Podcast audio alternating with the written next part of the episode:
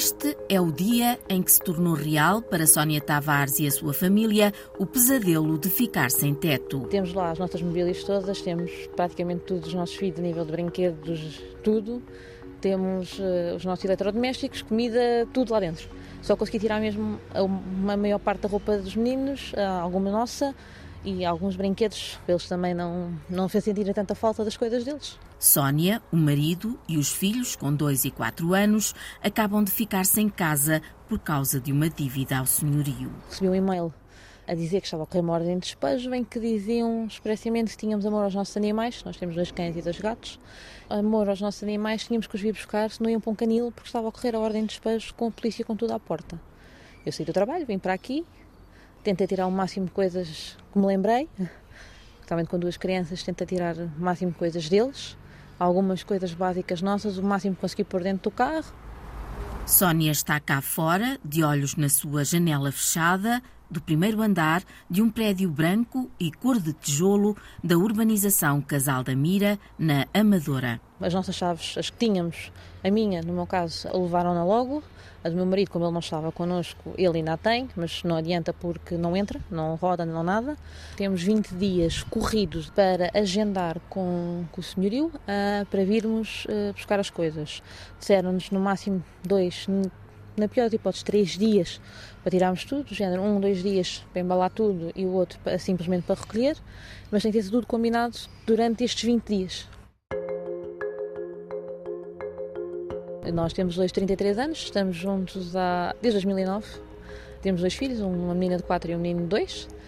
Eu licenciei-me aqui, eu saí daqui para me casar, os meus filhos foi a primeira casa que conheceram, portanto. Ela e o marido trabalham têm um rendimento conjunto de cerca de mil euros, mas este valor não é suficiente para manterem a casa. Sim, sim, tanto eu como o meu marido já estamos atualmente efetivos, trabalhamos os dois. Eu sou administrativa e o meu marido é funcionário público. Portanto, já trabalhamos os dois, estamos, neste momento estamos bem, como quem diz, nesse aspecto. Só nos falta mesmo uma casa agora. A situação tem vindo a piorar. Na altura que nós viemos para aqui ainda não foi tão difícil assim. Eu acho que na altura o mercado imobiliário havia, havia mais opções e dentro dos orçamentos de, das famílias naquela altura há 10 anos. Achei que agora, conforme está o mercado, está muito incomportável. Um casal que ganha, ganha os dois um ordenado mínimo, pagarem uma renda de 800 ou 900 euros já é demais já é muito, é quase dizer que vai um, mais de um ordenado, quase ordenado e meio para, para renda, e depois falta tudo o resto, tudo o resto que também aumentou, é praticamente impossível, as rendas estão altíssimas, está muito difícil mesmo. É literalmente contar os tostões uh, e sempre ao mais barato, porque já sabemos que também na altura em que estamos, com a inflação, com tudo, está tudo muito mais caro, portanto é abdicar de muita coisa, é, é, fazer um jogo de cintura, apertar o cinto. Acabam de perder a casa e agora não têm onde viver. Até chegar este dia, em desespero, esta família pediu ajuda e procurou alternativas, mas nada conseguiu. Em Lisboa é para esquecer. Em Lisboa há T0s a mais de mil euros. T0s mesmo muito pequenos, quase anexos. Aqui na zona da Amadora, na tudo T2 800, 900. Depois, quanto mais central for, piora. Mesmo nos outros lados, mesmo para o lado de Sintra, Odivelas, eh, na periferia, no geral, está tudo mesmo muito, muito caro. O caso da Sónia Tavares e da sua família é ilustrativo de uma situação muito maior, de um problema estrutural que existe no país e que afeta muitíssimas famílias. Rita Silva, da Habita, Associação pelo Direito à Habitação e à Cidade, que acompanha o caso de Sónia Tavares e da sua família. Neste momento, a Sónia família são pessoas sem abrigo, na verdade. É uma família sem abrigo, que está alojada na casa de uma amiga e isto só pode ser uma situação temporária, porque uma amiga não poderá ter uma família dentro da sua casa durante muito tempo. Não se pode dizer que esta família não tenha andado a tentar procurar todas as alternativas para conseguir resolver uma situação, não querendo esta mãe deixar os seus filhos na rua.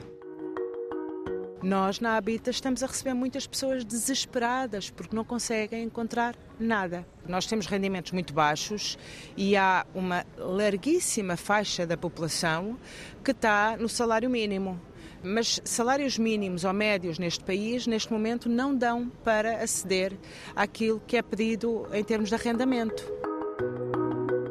Este caso mostra uma situação muito maior, estrutural, preocupante que se alastra neste país e que não é só em Lisboa e que vai para a área metropolitana de Lisboa e do Porto e até para outros conselhos do país inteiro, ou seja, isto está-se a alastrar para o país inteiro e que é as pessoas não conseguirem aceder a nenhuma alternativa de habitação, nem no arrendamento privado, nem no público. E não terem alternativas e, estarem a ficar na rua.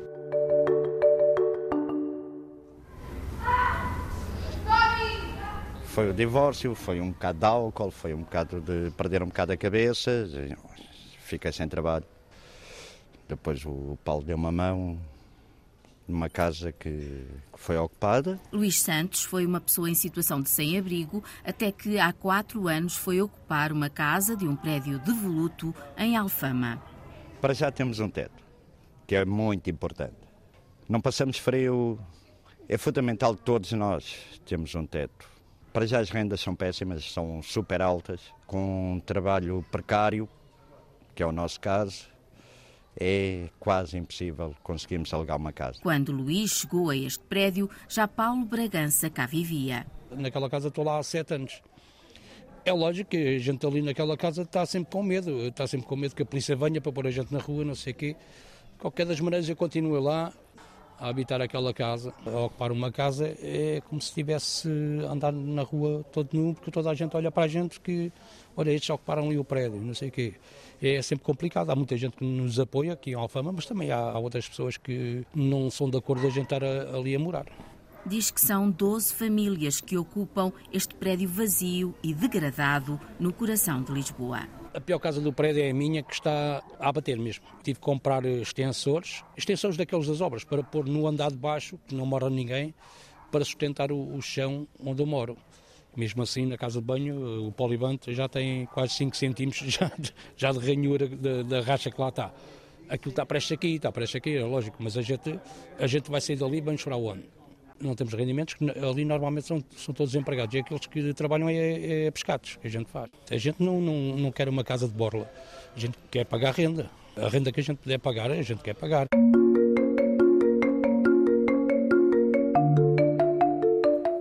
Últimos anos tem sido conhecida também a situação de mães solteiras que ocupam apartamentos vazios para darem um teto aos filhos. Dizem que não conseguem pagar uma renda e que estão na lista de espera para ter uma habitação social. Nós somos dos países da União Europeia com a maior taxa de casas devolutas, ou seja, quando consideramos todo o número total de casas a nível nacional, nós somos aqueles que têm a maior taxa de casas que estão vazias ou desprovidas de algum tipo de função social e económica. Luís Mendes, geógrafo e professor do Instituto de Geografia e Ordenamento do Território da Universidade de Lisboa muito preocupante, porque em Lisboa são cerca de 48 mil devolutos. A nível nacional são 725 mil, de acordo com os dados do censo de 2021, o que significa que em ambos os casos estamos a falar de uma taxa média de devolutos na ordem dos 14% do universo total de casas, quer na cidade, quer no país. Ora, isto é uma taxa elevadíssima e é quase uma situação amoral, não é? Que até é condenada à luz da lei de base da habitação.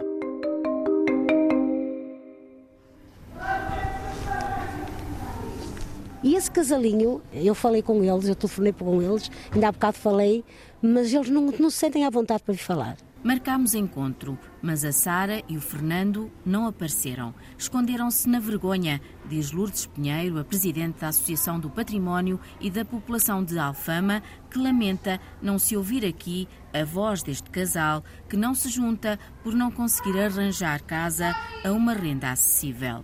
A Sara e o Fernando foram ter comigo à associação. Ele trabalha, é funcionário da junta, ela não, ela tem trabalho precário mas que queriam estar juntos e que não podem porque não, não conseguem arranjar uma casa. Então vieram ter comigo para os ajudar a ver se eu os oriento como é que eles vão ter uma casa. E claro que eu disse-lhes o que é que eles tinham que fazer, que é inscreverem-se na Câmara, nos concursos que estiverem abertos, para ver se lhes sai uma casa, porque as casas nestes concursos é como sair do totoloto faz doer a alma, porque os jovens, aqueles dois jovens que foram ter comigo à associação, olharam para mim com um ar tão triste. E quando não conseguiram, porque eu disse-lhes para eles irem à Câmara tentar, e já estive com eles, eles já me disseram que Dona Luz não deu nada.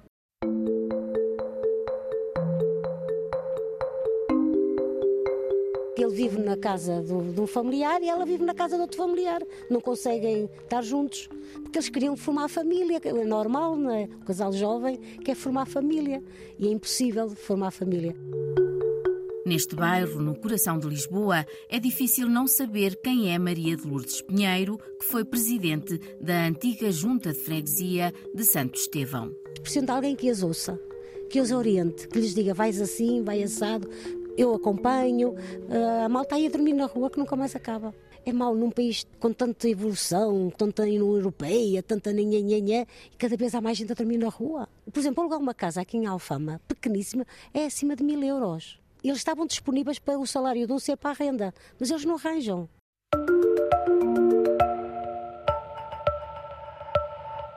Cada vez há mais pessoas com empregos estáveis que, na melhor das hipóteses, está a dividir casa ou a morar em quartos. O valor das rendas aumentou aproximadamente 40% entre dezembro de 2021 e dezembro de 2022, o que é um valor extraordinário, é o maior aumento um, ao nível da União Europeia, por comparação com outros países que também têm um mercado de arrendamento sobreaquecido, um, e isto naturalmente vai colocar muitas famílias numa situação muito complicada. Luís Mendes, professor, geógrafo e ativista do movimento Morar em Lisboa. A crise de habitação agudizou-se pós-pandemia e apesar das moratórias contra os despejos, contra a subida das rendas, contra a não renovação dos contratos, o que estamos a verificar é que a conjuntura se agravou e, portanto, todas aquelas dificuldades, fragilidades, precariedades habitacionais que tínhamos no pré-pandemia se agudizaram no pós-pandemia. É o que estamos a verificar. Meu nome é Ana Gago, eu estou a fazer um doutoramento no Instituto de Geografia e Ordenamento do Território. Tenho 34 anos, por isso ainda sou considerada jovem para efeitos de pedidos de apoio ao arrendamento, por exemplo que normalmente é até aos 35 anos para jovens. E estou a viver agora na Graça, mas já mudei de casa muitas vezes. É, é um stress constante.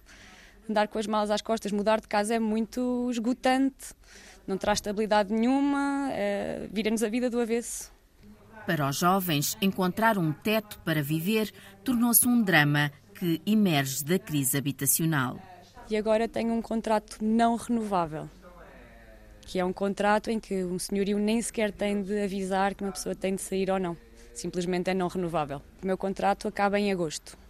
Eu espero ainda conseguir falar com o senhorio para ver se ele me faz um contrato novo, renovável, mas como as coisas estão, tenho muito medo que isso não aconteça. Não faço ideia para onde é que vou viver, porque neste momento já pago mais de metade do meu salário, minha bolsa, eu tenho uma bolsa de doutoramento, em renda, mais as contas. Eh, vai ser impossível, totalmente impossível. Por isso não sei, estou com medo. Ana paga 600 euros por um T1, um apartamento com um quarto. Eh, estou sempre a pedir dinheiro emprestado a amigos e a sofrer até ao final do mês. Tenho muitíssimo mais cuidado no supermercado. Nunca vou, é muito raro ir jantar fora. Quase não ligo as luzes em casa. Não tenho aquecimento em casa, embora a minha casa não tenha isolamento térmico, então é mesmo, faz mesmo muito frio no inverno. Mesmo assim, as contas são brutais. Há uma onda de descontentamento entre os jovens que se tem tornado mais visível nas redes sociais contra a falta de acesso à habitação.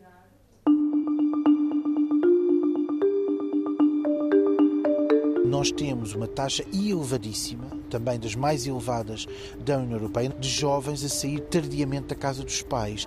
Neste momento, a idade média ronda os 33 anos. Portanto, subiu também muito nos últimos anos. Ora, esta situação deve-se eh, à situação de crise habitacional e de vulnerabilidade e de incapacidade de acesso ao mercado de arrendamento por parte da juventude. Esta situação é grave e tem consequências muito profundas para a questão da produtividade económica do país, para até a manutenção do sistema de segurança social. Repare, se as pessoas não conseguem constituir família própria, vão adiar constantemente o nascimento do primeiro filho e, ao fazer isso, estão a comprometer estoque de mão de obra, de população ativa que no futuro vai pagar impostos e vai contribuir para a produtividade do país. São as consequências económicas, demográficas e sociais que resultam das dificuldades dos jovens até aos 35 anos terem acesso ao mercado da habitação. Também recebemos muito caso de estudantes, neste momento, eh, deslocados que vieram estudar para as universidades que estão concentradas em Lisboa. Rita Silva, da Habita, Associação pelo Direito à Habitação e à Cidade. Estão a ter muitas dificuldades em manter, inclusivamente, quartos porque os quartos estão em valores também já insuportáveis e estão a ser direcionados todos para o setor do turismo ou dos nómadas digitais, muito mais caro. Turismo, nómadas digitais, vem aumentar mais ainda os preços da habitação.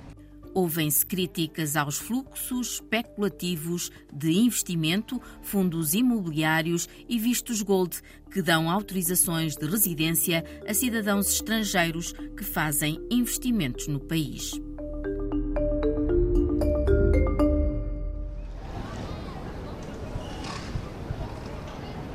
Quando falo nisto, fico pior, estou toda a tremer. Maria de Lourdes Passos tem 81 anos e vai sobrevivendo ao desgaste dos dias num andar emprestado desde que foi despejada com o marido de um prédio junto à Praça do Chile, em Lisboa, onde era porteira há três décadas. Uma senhora, que eu chamo meu anjo da guarda, viu a coisa que se passou quando me puseram na rua.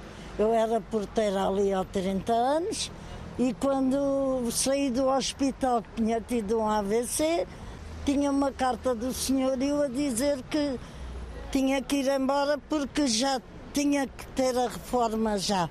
Já tinha 70 anos e não podia ali continuar.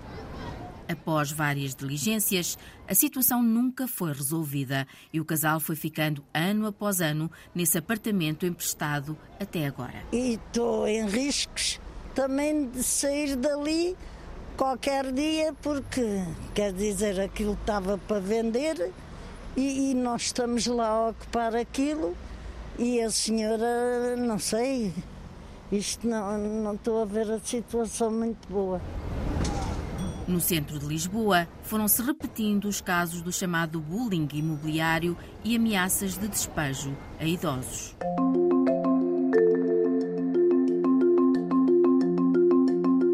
Hoje sei que vêm umas pessoas a quem já decorreu a ação de despejo, já estão naquele prazo final final que é mais 15 dias e tem lá um agente de execução que pode ir acompanhado da polícia. Maria João Costa, hoje é dia de assembleia na sua associação, a Habita. Vem ter connosco por mail ou contacto direto muitas pessoas com grandes problemas de habitação, dos mais variados porque estão na iminência de ser despejadas e o que a gente faz é junta as pessoas todas nestas assembleias que são duas vezes por mês.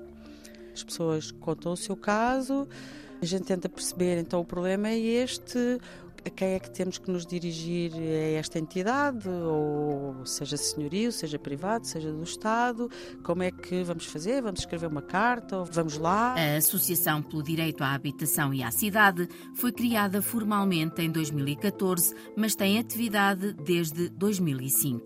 Socializar os casos ajuda as pessoas a perceberem que não são elas que estão a ficar loucas e que as coisas estão assim, o direito à habitação está a ser atacado com muita força. Se temos uma mulher como essa Sónia que conheceu e muitas que a gente conhece, que se vê na iminência de ir para a rua com duas ou três crianças e que depois tem também na mesma estado que não a apoiou para ter uma casa, a dizer-lhe se não tens condições para ter os filhos, a gente retira-te os filhos para os institucionalizar. É todo um absurdo mas tem sempre essa coisa em cima da cabeça: podem-me tirar os filhos. É aquela mulher que vive numa ansiedade terrível, são aquelas crianças que de alguma maneira percebem que a sua casa não é segura. Ouço muitos relatos na primeira pessoa e percebo que as pessoas às vezes chegam aqui devastadas e a chorar.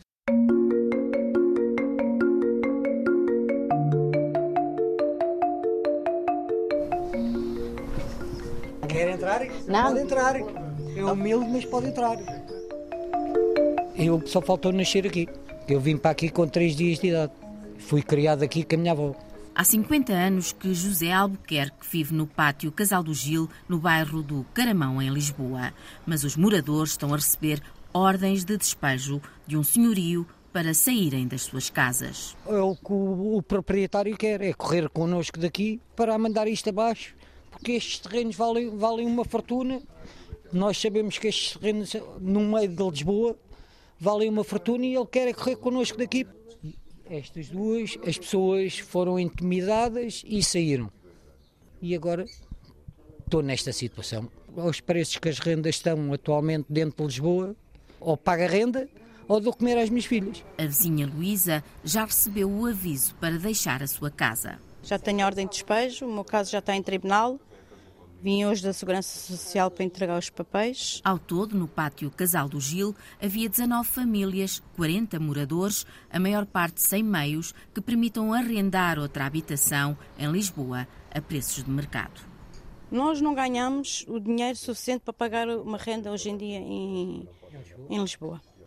Não dá, não dá.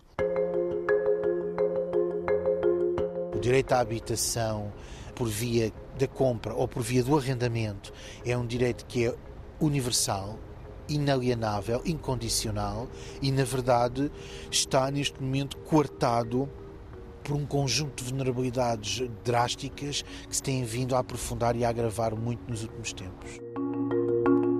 O direito constitucional de acesso à habitação está a ser ameaçado e há uma situação que preocupa cada vez mais ligada aos imigrantes. Quatro, cinco, seis camas no mesmo quarto, com maximização do espaço interior do quarto através da instalação de beliches, torna a vida muito difícil para o descanso, para a privacidade, para a saúde.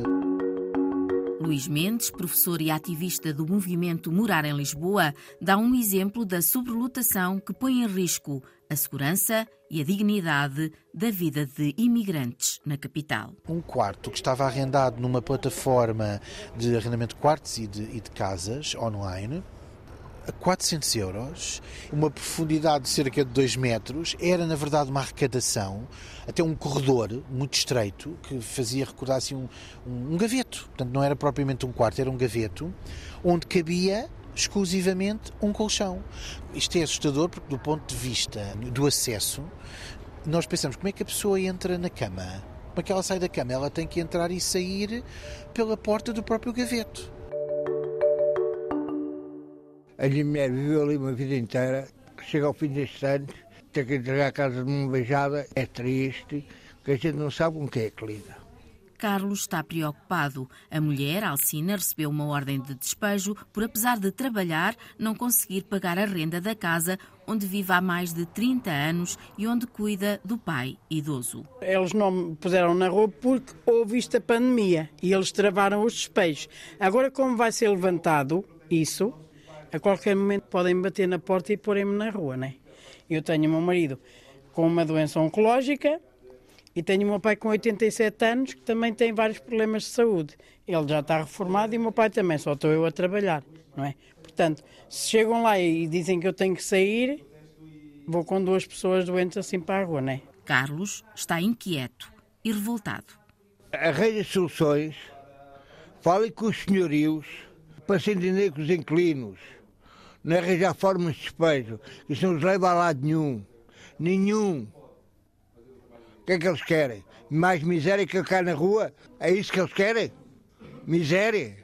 Ainda mais que aquela que há. Alcina partilha essa indignação e a dor de estar à beira de ficar sem casa. Pronto, sinto-me triste. Às vezes a gente chega a uma altura que diz assim: o que é que eu vou fazer? Vou, vou, vou fazer uma asneira? Vou vou desaparecer, vou. Pronto, uma pessoa às vezes fica a pensar coisas na cabeça que. Como é que eu dizer? Não sabe, sabe fazer, nem se não. Pensa em fazer, mas depois penso que tenho o meu pai e tenho o meu companheiro que está nesta situação doente, né? Portanto, não os posso abandonar. Sinto-me muito revoltada, mas pronto situações de agravamento de saúde mental, da dificuldade de acesso a ter uma habitação digna. Estes casos podem, no limite, traduzir-se em situações de suicídio, porque estamos a falar já de desespero. É mesmo a falta de um chão e de um teto. sem teto e sem chão. Estamos sempre a lembrar de que a casa é um problema. Causa muitas disrupções no dia a dia. É muito difícil, é muito pesado. Um fim de vida que a gente devia respeitar. Pessoas que trabalharam toda a vida e chegam a esta altura e não conseguem assegurar o seu teto. Sem teto e sem chão. Tem medo de sair de casa com medo que alguém vá lá e troque a fechadura, pessoas ficam doentes. O nosso teto poderá deixar de existir e a incerteza de, do amanhã e de não ter uma casa para viver com as minhas filhas, isso assusta-me. Sem teto e sem chão.